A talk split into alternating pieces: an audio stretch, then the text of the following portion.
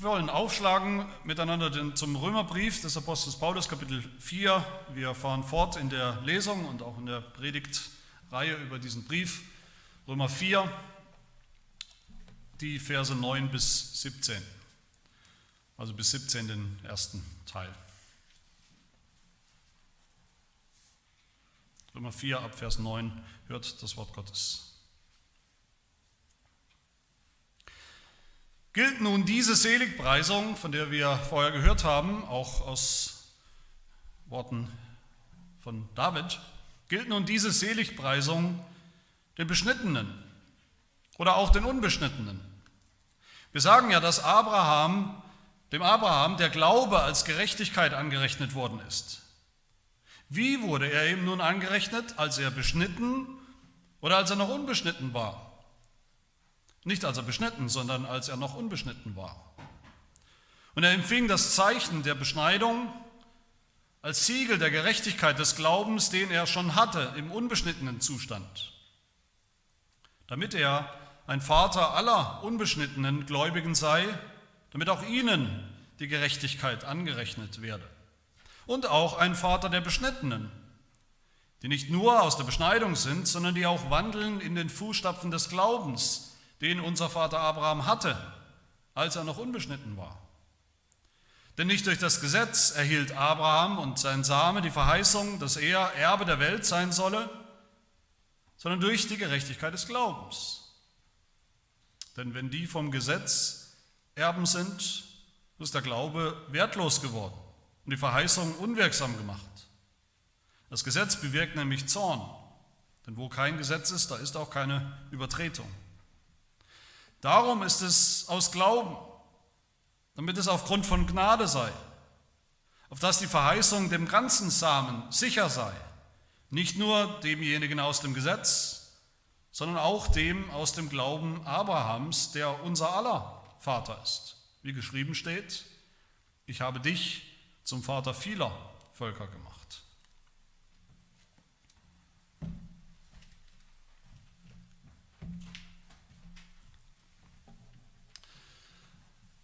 Manche von euch oder von uns sind, bei manchen weiß ich das, dass sie, relativ, dass sie kameraaffin sind, dass sie vielleicht als Hobby gerne Fotografie machen, Fotografien machen.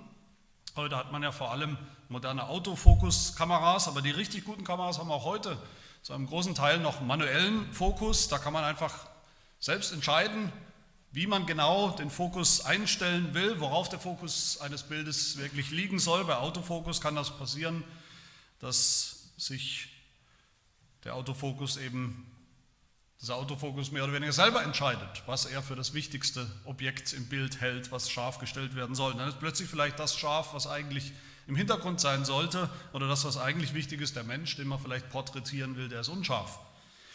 Für das perfekte Bild mit der perfekten Aussage nehmen viele eben heute noch immer Kameras mit manuellem Fokus oder stellen zumindest um.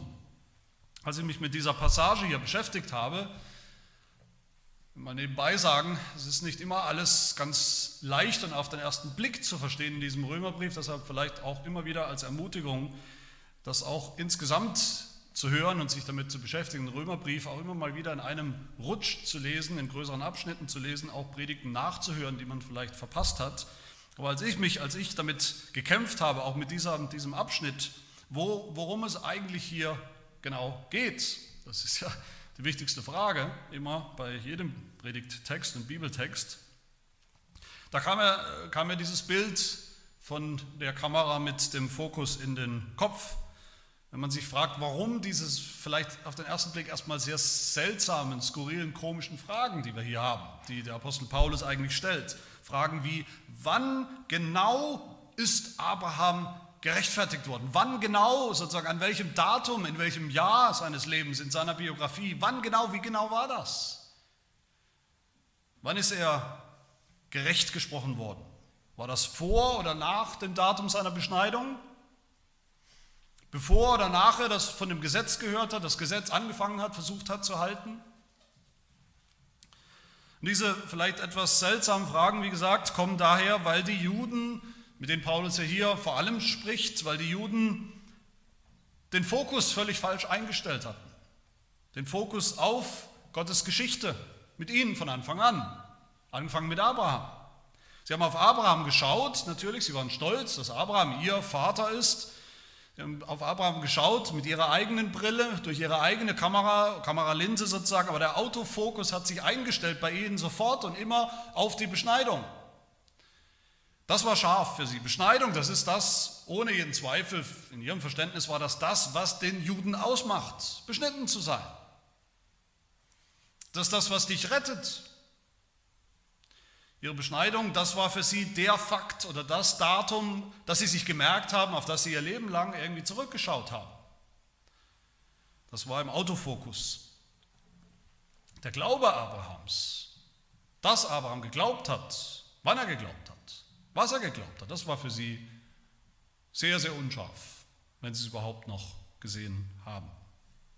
Und das kennen wir auch, sicher, als Christen, vielleicht von uns selbst. Wir kennen das, wenn man Christen fragt, wenn Christen manchmal gefragt werden, wann bist du eigentlich Christ geworden? Wann bist du eigentlich gerettet worden von deinen, von deinen Sünden? Dann sagen auch, dann gibt es viele Christen, die sagen, na ganz klar, als ich getauft worden bin. Das ist natürlich, könnte man sagen, ist löblich, dass diese äh, Menschen die Taufe ernst nehmen, die Taufe ernst nehmen als Zeichen, aber da ist doch der Fokus nicht ganz korrekt. Das ist unscharf, so unscharf, dass es schon wieder falsch wird. Und Paulus dreht hier, könnte man sagen, diesen Text, er dreht an, an, dem, an dem Einstellrad, an der Kamera, er, er stellt scharf, er korrigiert diese Sicht, er korrigiert unsere Sicht, er stellt scharf, was scharf sein muss, scharf sein sollte. Und das wollen wir uns anschauen mit ihm. Ganz genau hinschauen, scharf sehen. Letztes Mal haben wir gehört, das Wie, wie ist Abraham gerecht worden, wie ist Abraham gerettet worden und David auch als ein anderes Beispiel. Und heute geht es jetzt um das Wann. Wann genau ist Abraham gerettet worden? Zu welchem Zeitpunkt? In der Reihenfolge, in der Reihenfolge der Dinge in seinem Leben. Wenn wir zurückschauen ins Alte Testament und unser Objektiv richtig einstellen, richtig fokussieren. Und dann geht es auch noch um das Warum. Warum ist das so wichtig? Diese Reihenfolge, dieser Zeitpunkt wichtig bis zu uns heute, auch für uns. Das sind meine zwei Punkte. Wann genau ist Abraham gerecht geworden, gerettet worden und warum? Zum ersten, wann ist Abraham gerecht geworden? Paulus erinnert uns hier in diesem Text nochmal an das, was wir gehört haben. Er erinnert uns nochmal an David, der gesagt hat, Gott hat mir meine Sünden vergeben, mich gerecht gesprochen,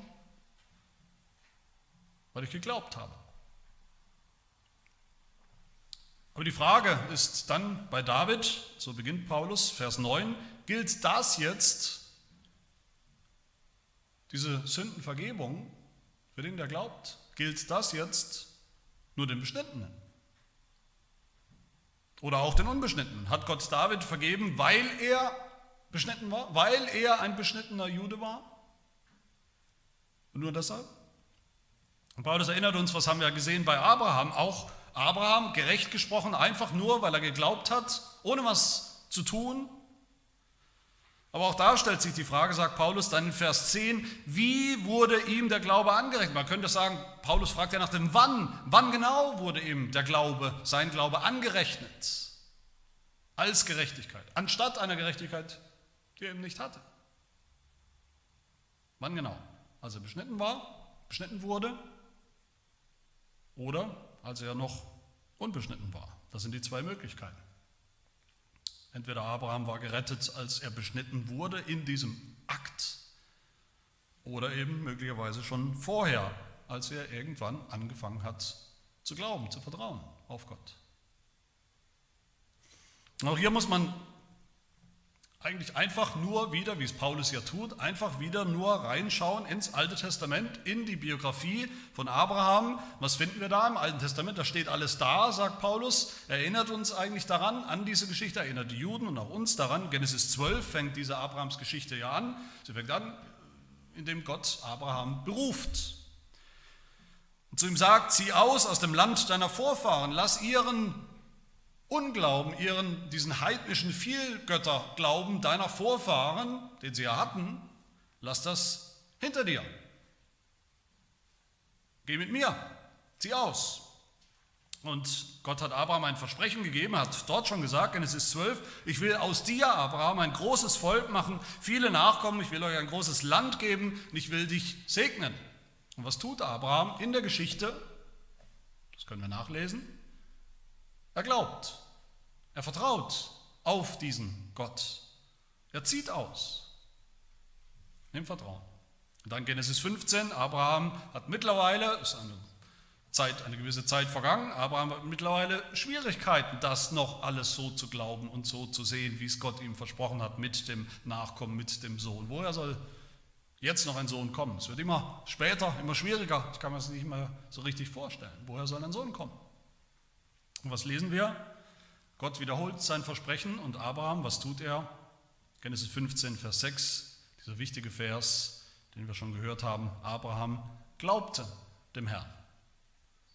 Und das rechnete Gott ihm als Gerechtigkeit an.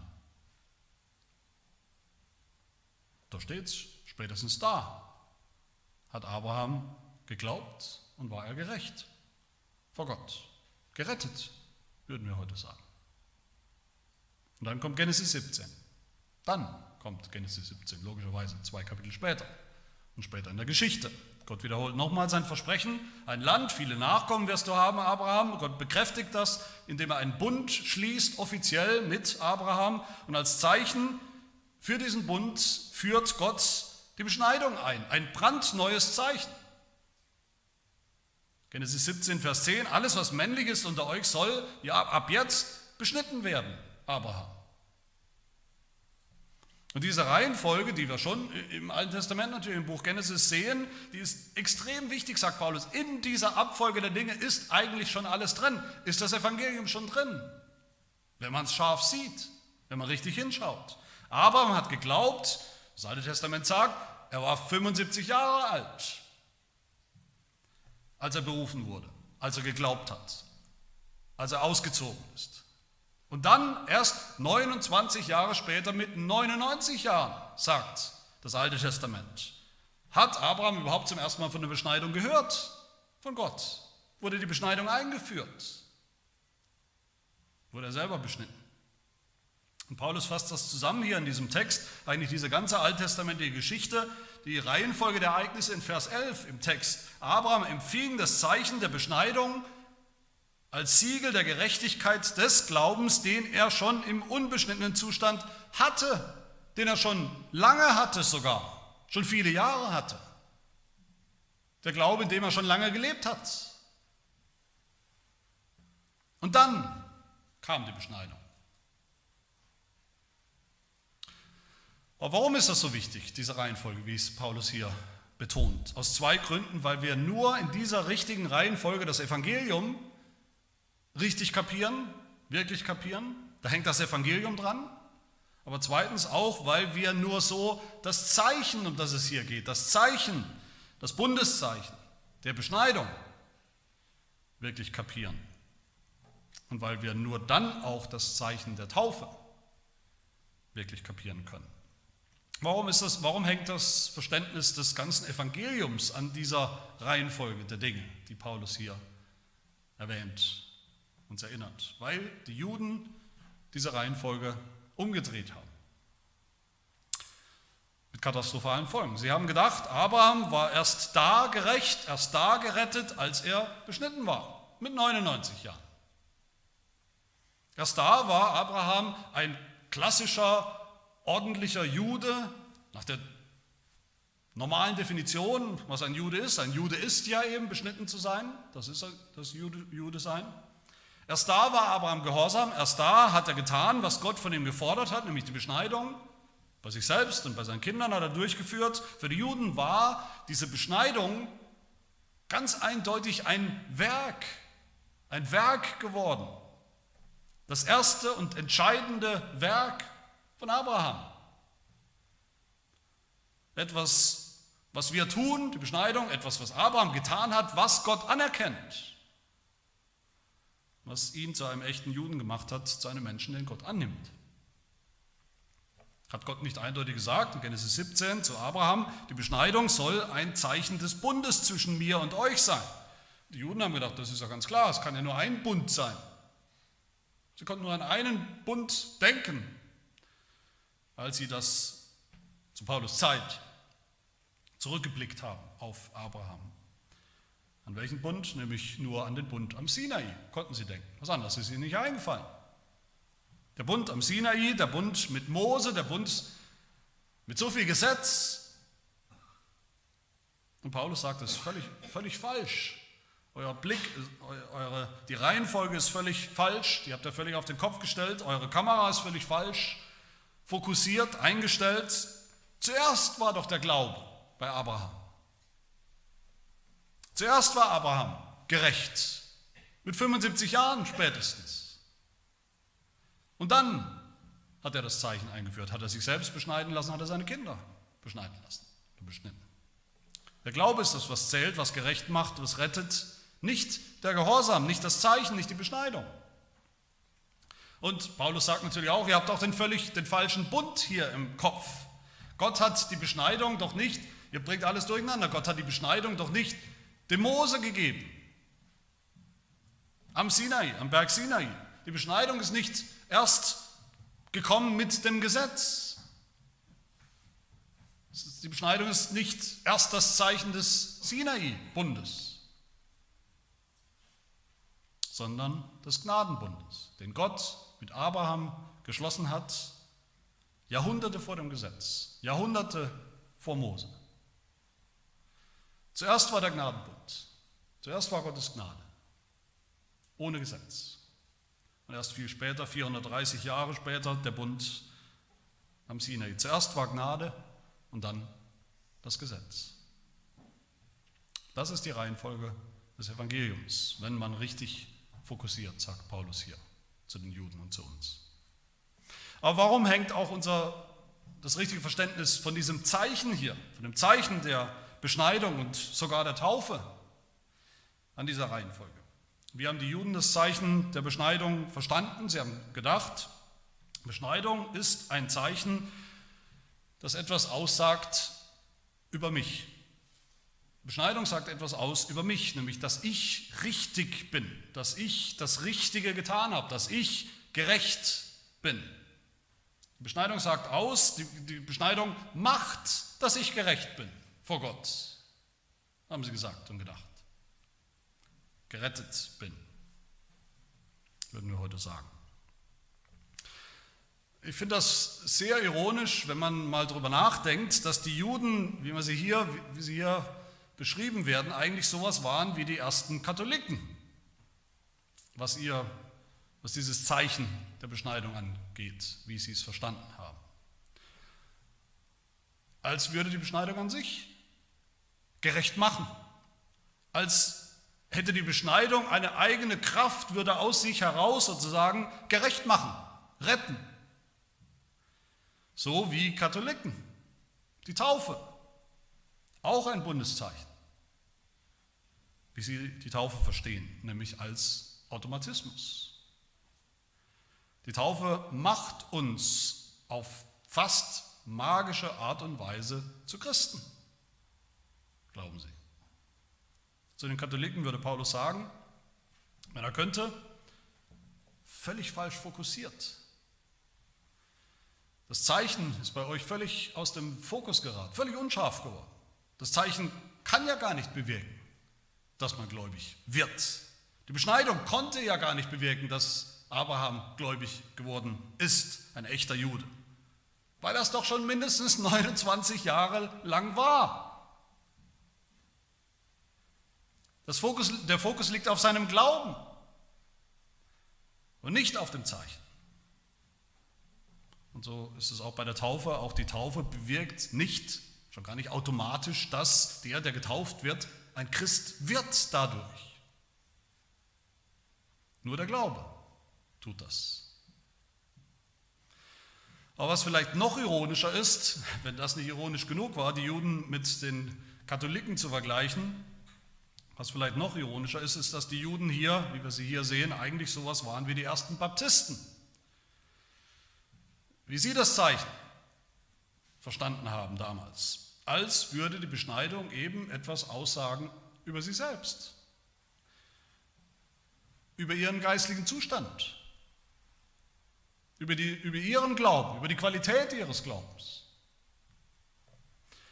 Ich bin doch beschnitten, also bin ich doch auch, man sieht es doch, bin ich doch auch ein ordentlicher Jude, bin ich gerecht und gerettet. Beschneidung ist der Beweis meines Glaubens, meiner Gerechtigkeit.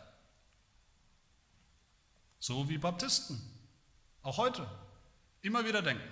Die Taufe als, als Bundeszeichen des Neuen Testaments, die Taufe sagt auch, so denken sie, in erster Linie etwas aus über mich, über meinen Glauben. Sie ist ein Statement, die Taufe ist ein Statement, ein Beweis, ein Zeichen und Siegel dafür, dass ich gläubig bin. Auch für Baptisten ist die Taufe oft oder vielleicht in erster Linie ein Gehorsamsakt, ein Gehorsamsschritt. Und an diesem Gehorsamsschritt sieht man doch, dass ich gläubig bin. Ich bin gehorsam. Aber zu den Baptisten würde Paulus sagen, wenn er könnte, auch bei euch ist alles aus dem Fokus geraten. Was war denn die Beschneidung? Vers 11, die Beschneidung, ein Zeichen und Siegel der Gerechtigkeit des Glaubens mit anderen Worten, ein Zeichen und Siegel, wofür? Für das Evangelium. Die Beschneidung schon. Ein Zeichen, das Gott gegeben hat, um umso deutlicher zu machen, wie man eigentlich gerecht wird. Wie man gerecht wird, aus Glauben allein. Nicht ein Zeichen, das besiegelt, was ich bin. Dass ich bin, dass ich gerecht bin, dass ich gerettet bin, dass ich gläubig bin. Und genauso ist es mit der Taufe. Der Inhalt der Taufe, der Inhalt dieses Zeichens der Taufe ist nicht niemals mein geistlicher Zustand, sondern Gottes Versprechen, Gottes Verheißung. Ein Zeichen, damit wir Gottes Versprechen umso besser verstehen, umso schneller, bereitwilliger glauben, darauf vertrauen. Darum geht es in der Taufe. Aber die Baptisten, also damit meine ich die, die die Kindertaufe ablehnen, auch heute ablehnen, die haben ironischerweise noch etwas anderes gemeinsam mit den Juden. Baptisten bestehen doch auch meistens darauf, oft mit Nachdruck darauf, dass das Zeichen, die Taufe eben zusammenfallen muss, gleichzeitig sein muss mit dem Glauben, mit der Wirklichkeit, dass ich gläubig bin. Es muss gleichzeitig sein. Dass der, der glaubt, dem auch getauft wird. Nur der. Baptisten verstehen die Taufe bis heute als Zeichen von ihrem Gläubigsein. Aber auch das ist unscharf. Auch das ist der völlig falsche Fokus. Richtig, bei Abraham, wenn, man, wenn wir uns Abraham anschauen, da war die Reihenfolge, Abraham hat Gottes Versprechen gehört, hat das Evangelium gehört, dann hat er geglaubt und dann hat er das Zeichen bekommen. Wurde er beschnitten. Evangelium, Glaube, Zeichen bei Abraham, das stimmt. Aber dann in der Geschichte wurde ja noch jemand gleich beschnitten mit Abraham. Wer? Seine Kinder. Und da war die Reihenfolge anders. Für sie galt auch gleich Gottes Versprechen mit, das Evangelium. Und deshalb haben sie auch sofort das Zeichen bekommen und wurden beschnitten. Aber wann sie geglaubt haben, ob sie geglaubt haben, Abrahams Kinder, wann sie geglaubt haben, ist eine ganz andere Frage. Sicher können wir nicht voraussetzen, in dem Moment, wo sie beschnitten wurden. Nein, das Wort Gottes tut das nicht. Und diese Kinderbeschneidung, das wurde dann ja die, die, die Norm im Alten Testament. Der Normalfall, nicht die Beschneidung von Erwachsenen wie bei Abraham, das war die Ausnahme, gab es auch später, diese Ausnahme immer wieder, aber das war nicht die normale. Normal, die normale Reihenfolge war eben das Evangelium, dann das Zeichen und dann soll und muss irgendwann der Glaube dazukommen. Und so ist es bis heute. Ganz genauso ist es bis heute. Ja, ein, ein, ein, Erwachsener, der gläubig wird, ein Erwachsener, der, der neu in die Gemeinde kommt, der neu in, in Gottes Bund kommt, eintritt, da gilt diese Reihenfolge, das Evangelium gehört und geglaubt und dann das Zeichen, die Taufe. Und dann, was passiert dann? Dann gilt auch, ab dem Moment gilt Gottes Verheißung, Bundesverheißung auch seinen Kindern. Und da gilt dann wieder diese andere Reihenfolge, da gilt dann die Norm, die normale Reihenfolge. Den Kindern gilt auch Gottes Versprechen, die Kinder bekommen auch das Zeichen der Taufe, auch wenn sie erst später glauben, auch wenn sie erst später irgendwann ihren Glauben bekennen. Und Paulus stellt hier den Fokus scharf, damit wir wirklich verstehen und scharf sehen, die Juden und wir, das auch für uns, wie gesagt, essentiell wichtig ist, was die Beschneidung damals wirklich bedeutet hat. Damit wir scharf sehen, was die Taufe heute bedeutet. Und natürlich schreien an dieser Stelle, wenn es irgendwie Baptisten hören, diese Predigt, schreien die dann, moderne Baptisten schreien dann sofort, wie kommen wir darauf, wie komme ich darauf, dass wir einfach hier übertragen von der Beschneidung zur Taufe. Da sind noch Jahrhunderte dazwischen, da ist viel passiert dazwischen, da ist Jesus dazwischen gekommen. Wie kommen wir dazu, dass wir einfach mehr oder weniger gleichsetzen die Taufe mit, mit der Beschneidung, die wir hier sehen? Dass wir einfach Abraham für uns in Anspruch nehmen, in Anspruch nehmen für uns als Christen, als wäre Abraham sowas wie ein, wie ein Erster, wie ein Protochrist, wie ein getaufter Gläubiger. Wie kommen wir darauf? Weil er genau das war. Weil Paulus genau das sagt. Hier. In diesen Versen, in diesen wichtigen Versen. Klar gibt es Unterschiede. Wir beschneiden nicht mehr schmerzhaft, blutig die Vorhaut unserer Söhne. Das hat einen Grund. Aber was zählt, was Paulus hier scharf stellen will, was er wirklich hier in den Fokus rückt, das sind die Gemeinsamkeiten. Die Gemeinsamkeiten, die, die so oft so unscharf sind, dass sie gar nicht mehr gesehen werden. Die Gemeinsamkeiten zwischen dem, was für Abraham galt und was für uns heute gilt. Und was sind diese Gemeinsamkeiten? Wir haben und glauben, sagt Paulus zuallererst, das ein und dasselbe Evangelium wie Abraham. Abraham, den Juden und uns heute gilt ein und dasselbe Evangelium von der Rechtfertigung aus Glauben allein. Punkt. Uns gelten dieselben Verheißungen wie Abraham. Die Verheißung eines Nachkommens, die Abraham selbst verstanden hat als die Verheißung des Messias. Des Messias Jesus Christus, wie wir ihn kennen. Um ihn geht es, an ihn dürfen auch wir glauben. Wie bei Abraham gilt dieses Evangelium dann auch unseren echten Nachkommen, unseren Kindern, dem ganzen Samen, wie Paulus hier sagt, diesem Text. Und wie es das Neue Testament dann eigentlich nur bestätigt. Das Neue Testament sagt nichts Neues. Es bestätigt nur, ja, diese Verheißung Gottes, das Evangelium gilt auch dem ganzen Samen, euren Kindern. Apostelgeschichte 2, wo es heißt, Vers 38, tut Buße und jeder von euch lasse sich taufen auf den Namen Jesu Christi zur Vergebung der Sünden. Denn, warum? Denn euch gilt die Verheißung und euren Kindern wie bei Abraham. Uns gilt dieselbe Verheißung eines Landes wie bei Abraham.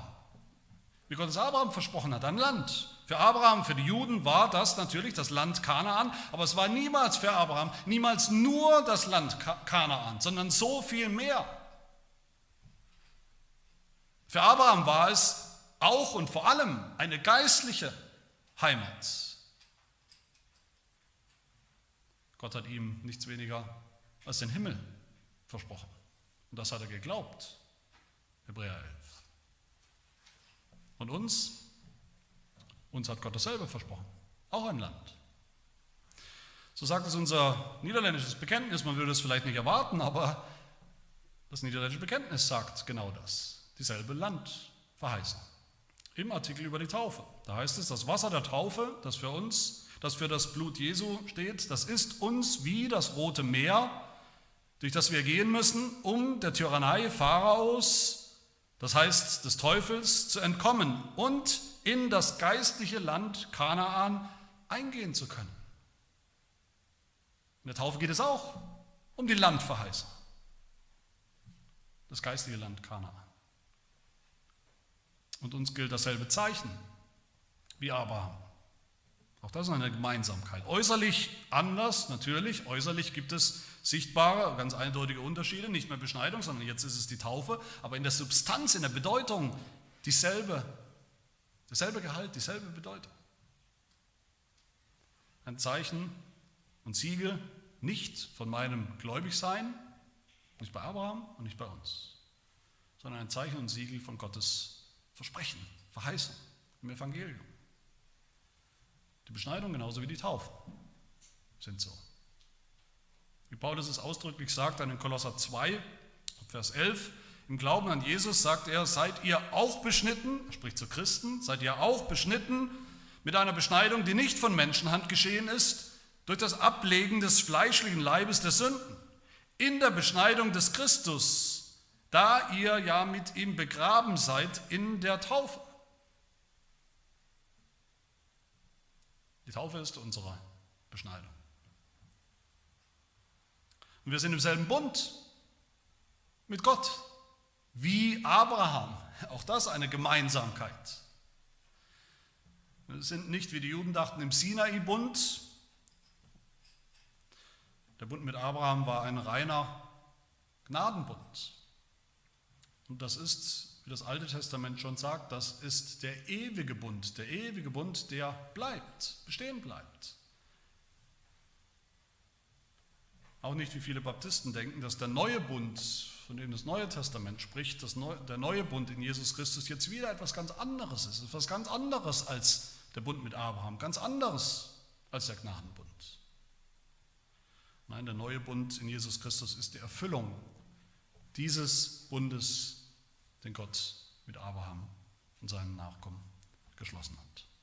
Und bei uns gilt dann auch dieselbe Reihenfolge, dieselbe Abfolge von Zeichen und Glaube wie bei Abraham. Wer gläubig wird als Erwachsener, wie Abraham, so auch heute, der bekommt dann das Zeichen. Und seine Kinder bekommen das Zeichen.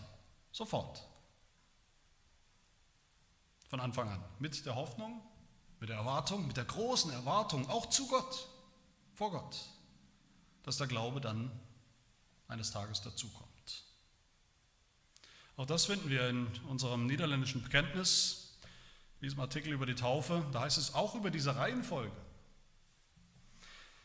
Ich zitiere, die Taufe nützt uns ja nicht nur in dem Augenblick, in dem wir sie empfangen und das Wasser an uns ist, sondern während unseres ganzen Lebens. Daher verurteilen wir den Irrtum der Wiedertäufer und der Baptisten, die nicht zufrieden sind mit der einen ein für alle Mal erfolgten Taufe und die die Taufe der Kinder gläubiger Eltern verwerfen. Wir glauben, dass diese Kinder genauso zu taufen und mit dem Zeichen des Bundes zu versiegeln sind, wie einst die kleinen Kinder in Israel beschnitten wurden. Da steht's. Das geschah nämlich aufgrund derselben Verheißungen, die, die nun unseren Kindern gelten. Zitat Ende. Meine Lieben, ich kann das fast nicht leidenschaftlich genug sagen. Unser Evangelium, das, was wir als Evangelium verstehen, fürs Evangelium halten, das steht und fällt mit Abraham. Dass es genau dasselbe Evangelium ist, das er schon gehört hat, das Abraham gehört hat, das er schon geglaubt hat, die Rechtfertigung aus Glauben allein, aus Gnade allein. Aber auch, genauso wichtig, auch das Zeichen und Siegel dieses Evangeliums. Die Beschneidung und dann eben heute eben die Taufe auch das steht und fällt mit Abraham. Alle Diskussionen über die Taufe stehen und fallen mit Abraham. Dass die Taufe in der Bedeutung genau dasselbe Zeichen ist, das schon Abraham bekommen hat, das Zeichen der Gerechtigkeit des Glaubens des Evangeliums, wie Gott uns sein Heil anbietet und schenken will. Wie um alles in der Welt könnte sonst der Apostel Paulus selbst in diesen Versen hier so vollmundig und mit Nachdruck und ohne, ohne es wieder wegzunehmen oder zu qualifizieren, mit Nachdruck zu sagen, auch und gerade zu uns, zu Christen, zu Gläubigen, gläubigen Heiden sagen, Abraham ist euer Vater. Abraham ist euer Vater. Unser aller Vater, Vers 16. Der Vater aller Gläubigen. Alle Gläubigen seine Kinder. Das wäre dann Wenn all das nicht stimmen würde, wäre das eine glatte Lüge. Ist es aber nicht. Und wenn jetzt unser Blick so auf Abraham neu geschärft ist, im Fokus ist hoffentlich, wie und wann genau er gerecht wurde, gerettet, als Vorbild, als Beispiel, als Muster, wie das funktioniert. Nämlich, er hat geglaubt, als er noch nicht, noch lange nicht beschnitten war. Und dann sehen wir hoffentlich am Ende auch noch das letzte Schaf, nämlich warum ist das so unglaublich wichtig, welche Konsequenzen hat das für uns. Und das geht jetzt eigentlich recht kurz und knapp. Warum ist das wichtig? Warum ist Paulus diese Reihenfolge so wichtig, dass Abraham zuerst gerecht war, geglaubt hat an Gottes Versprechen und erst dann, viel später, die Beschneidung, Gnade zuerst und erst viel später das Gesetz. Aus einem eigentlich ganz einfachen Grund, logischen Grund, aber sehr, sehr folgenschweren Grund, praktischen Grund. Nämlich, Paulus sagt es hier in diesem Text, damit, er gibt uns den Grund, damit Abraham auch wirklich der Vater aller Gläubigen ist. Sein kann und ist. Das Beispiel und das Muster des Evangeliums für alle Zeiten und damit er das Beispiel und Muster des Glaubens ist für alle Zeiten und Menschen. Das ist eigentlich ganz logisch, wenn man das mal durchdenkt. Wenn Abraham gerecht geworden wäre, erst gerettet und gerecht geworden wäre, als er beschnitten wurde. Durch seine Beschneidung, mit der Beschneidung, das würde doch bedeuten, das könnte dann nur bedeuten, dass nur Beschnittene, nur Juden gerettet werden können. Dass alle Menschen, die gerettet werden wollen, zuerst Juden werden müssen, beschnitten werden müssen. Und dass Abraham dann auch nur der Vater der Juden ist. Dass das Evangelium, dass Gottes Verheißung zunächst eigentlich nur für die Juden gilt.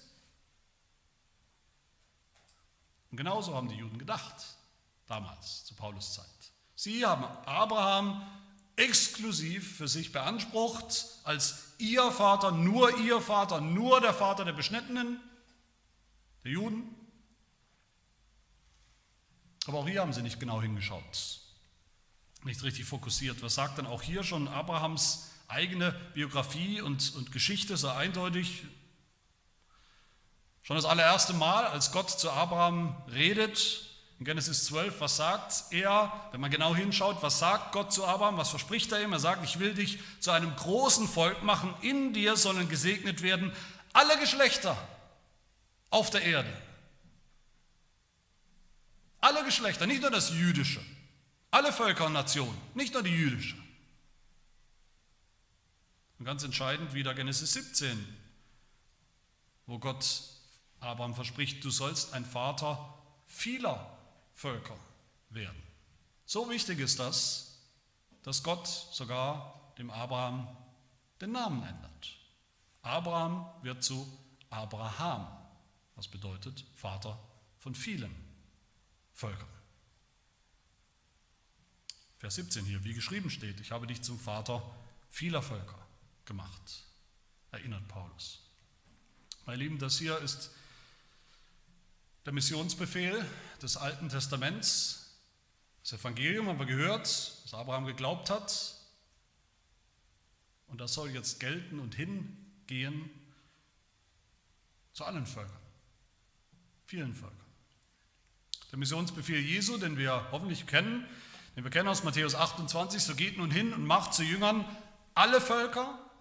Dieser Missionsbefehl, der uns so vertraut ist, der, der findet hier seine Grundlage und Begründung und Berechtigung in dem, was Gott Abraham versprochen hat. Dieser Missionsbefehl gilt nur in Abraham. Was Paulus dann ja auch tut, selber als Apostel. Was ist er denn? Er ist der Apostel für die Heiden, zu den Heiden. Warum er schon anfängt in seinem Römerbrief. Ganz am Anfang schreibt, ich schäme mich des Evangeliums von Christus nicht, denn es ist Gottes Kraft zur Rettung für jeden, der glaubt. Zuerst für den Juden, ja, aber dann auch für den Griechen, das heißt für die Heiden, für alle Völker. Und daraus ergeben sich Zwei wichtige Konsequenzen, zwei wunderbare Konsequenzen für uns. Die erste in, in Abraham, in seiner Geschichte, nicht in, seiner, in irgendeiner leiblichen Abstammung von Abraham natürlich, nicht in irgendeinem Automatismus oder in irgendeinem Jüdischsein, sondern in der Verheißung Abrahams, im Glauben Abrahams, im Evangelium Abrahams, von der Rechtfertigung. Genau darin finden wir die biblische Begründung für die Einheit von Juden und Christen, für die Einheit des Volkes Gottes, der Gemeinde von Juden oder aus Juden und Heiden, heidnischen Gläubigen, Christen. Ein Thema, was Paulus natürlich später noch sehr wichtig wird im Römerbrief. Aber das ist nicht erst das Thema des Neuen Testaments, das ist schon das Thema des Alten Testaments. In der Rechtfertigung aus Glauben allein, aus Gnade allein, darin liegt schon diese Einheit begründet. Weil Abraham gerecht wurde aus Glauben allein, vor irgendwelchen Werken, aus Gnade allein, vor dem Halten des Gesetzes, weil er gerecht war, bevor er beschnitten wurde. Deshalb, sagt Paulus, hier ist er der Vater von allen Gläubigen. Vers 11 und Vers 12, der Vater aller unbeschnittenen Gläubigen, also der, die nie beschnitten wurden, nicht Juden, die gläubig geworden sind, damit auch ihnen die Gerechtigkeit angerechnet werde, sagt Paulus, und auch der Vater der Beschnittenen, also der Juden. Natürlich auch der Juden. Aber nicht von allen Juden automatisch, sondern von denen, wie Paulus weiter sagt, Vers 12, die nicht nur einfach beschnitten sind. Das reicht nicht. Sondern die auch wandeln in den Fußstapfen des Glaubens, den unser Vater Abraham hatte, als er noch unbeschnitten war. Darum geht es. Zusammen, nur zusammen sind Juden und Heiden, alle Gläubige, dieser ganze Same Abrahams, von dem Paulus hier spricht, von dem schon das Alte Testament spricht. Zusammen sind sie seine wahren geistlichen Nachkommen. Und was Paulus später sogar sagen kann, in Galater 3 zum Beispiel, da sagt er, da ist jetzt weder Jude noch Grieche, weder Jude noch Heide. Denn ihr seid alle einer in Christus Jesus. Wenn ihr aber Christus angehört, so seid ihr Abrahams Same und nach der Verheißung Erben. Gemeinsam. Dann erübrigt sich übrigens auch die Frage, ob, ob Nicht-Juden, so wie wir, die gläubig geworden sind, auch erst noch Juden werden müssen, beschnitten werden müssen. Wir glauben an den Messias, wir glauben an Jesus Christus, müssen wir jetzt noch erst jüdisch werden in irgendeinem Sinn. Nein, müssen wir nicht. Wir sind ja schon Kinder Abrahams, Erben der Verheißung. Und die zweite Konsequenz, die wir hier sehen in Abraham, in seiner Geschichte, finden wir deshalb auch uns wieder. Und das ist doch für uns das, was wirklich wichtig ist und zählt. Wir selber sind ja Heiden, wir sind solche Heiden. Wir sind, alle von uns, wir sind keine Juden und nie gewesen.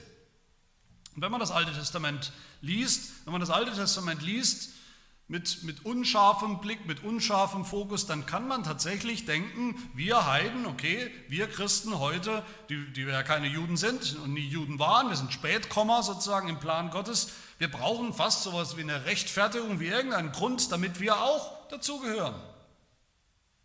Paulus sagt ja, das Heil kommt zu den Juden zuerst und dann erst zu den Heiden. Jesus selbst war ein Jude, Jesus selbst war der, der Messias, der Retter der Juden zuerst. Das heißt, wir müssen irgendwie erklären, wie und warum wir der Meinung sind, dass das, was wir von Abraham gehört haben, dieses Evangelium, die Verheißung, die Rechtfertigung aus Glauben allein, dass aus irgendeinem Grund all das auch uns gilt. Und hier finden wir den Grund. Abraham. So kommen wir da rein. So kommen wir da rein ins Alte Testament, durch Abraham, in Abraham. Durch ihn können wir unsere Namen da eintragen. Abraham ist unser Vater, der Vater der Juden, ja, auch, aber auch der Vater der, derer, die niemals beschnitten wurden und es auch nicht müssen, die einfach nur glauben an das Evangelium. Bei Abraham sehen wir, wir als Heiden, Heidenchristen, haben keinen, keinerlei unüberwindbaren Nachteil, weil wir nicht Juden sind, nicht beschnitten sind. Wir sehen aber auch, die Juden haben keinen automatischen Vorteil, weil sie es sind, weil sie beschnitten sind. Beide müssen glauben, besser gesagt, beide, Jude und Heide, dürfen glauben an das ein und dasselbe Evangelium von dem einen verheißenen Nachkommen Jesus Christus. Und beide werden dann auch voll und ganz gerettet, voll und ganz gerecht gesprochen. Ihr Glaube angerechnet als die Gerechtigkeit, die wir brauchen vor Gott.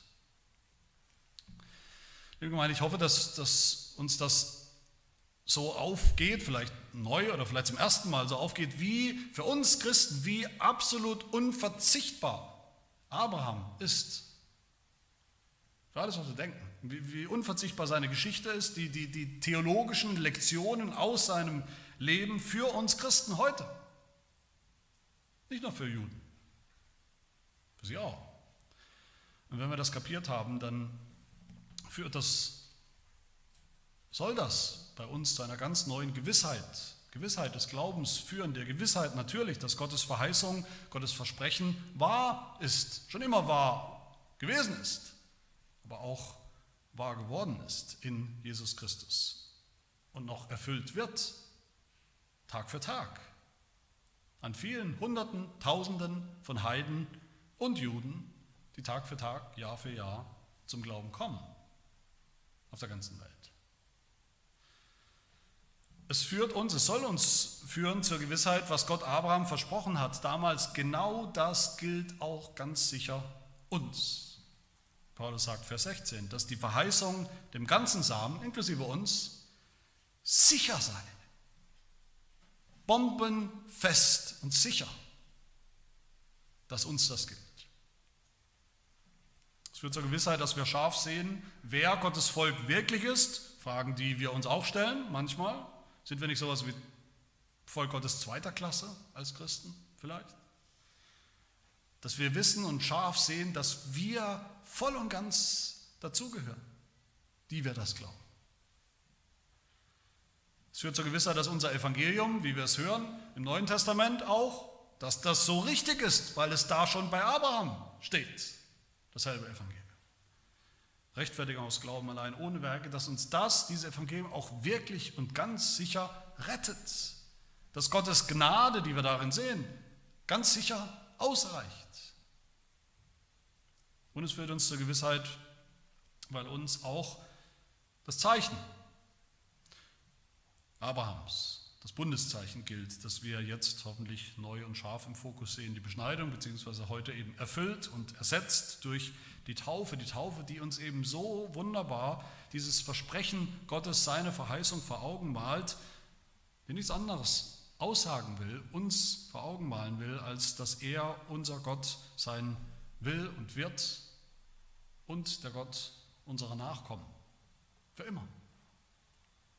Möge das unser Glaube sein, der Glaube Abrahams, für den der Apostel Paulus uns hier ganz neu den Blick geschärft hat. Amen. Wir beten. Herr unser Gott, du Gott Abrahams, Isaaks und Jakobs, du treuer Bundesgott. Wir danken dir für deine Gnade, die du schon gezeigt und erwiesen hast an unserem Vater Abraham. Wir danken dir für das Evangelium, den Weg des Heils und der Erlösung, den du ihm schon gezeigt hast, mit ihm für alle Zeiten. Die Rechtfertigung aus Glauben allein, durch Gnade allein, in dem Nachkommen, in dem Erlöser Jesus Christus allein. Wir danken dir, wie du seit Abraham dein Volk dein Volk der Auserwählten gesucht hast und gefunden hast und gerettet hast und erlöst hast von ihren Sünden und das bis heute tust. Dass du dein Volk, die Menge, die Vielzahl der Erlösten aus den Juden und aus allen anderen Völkern und Nationen dieser Welt durch deinen Geist und dein Wort mit der Einheit des einen und wahren Glaubens von Anbeginn der Welt bis ans Ende versammelst, schützt und erhältst und dass auch wir lebendige Glieder dieses Volkes, dieser Gemeinde sind und ewig bleiben werden, durch deine kräftige und bewahrende Hand. Möge dieses wunderbare Evangelium bei uns ankommen, viel Frucht bringen, die Frucht des Glaubens, des Vertrauens, die Frucht eines mutigen Bekenntnisses, eines Lebens, die Frucht von vielen, vielen guten Werken. Und möge auch das Zeichen, das du uns gegeben hast als deiner Gemeinde, das Zeichen der Taufe, das du uns und unseren Kindern gegeben hast, um uns umso deutlicher, umso sicherer, umso fester und gewisser deine Verheißung, die Verheißung des Evangeliums vor Augen zu malen und uns immer wieder daran zu erinnern. Möge auch dieses Zeichen bei uns, bei uns allen, bei allen Getauften, diese Frucht, diese Frucht des Glaubens zur Frucht haben. Ja, das bitten wir in, im Namen unseres Herrn Jesus Christus. Amen.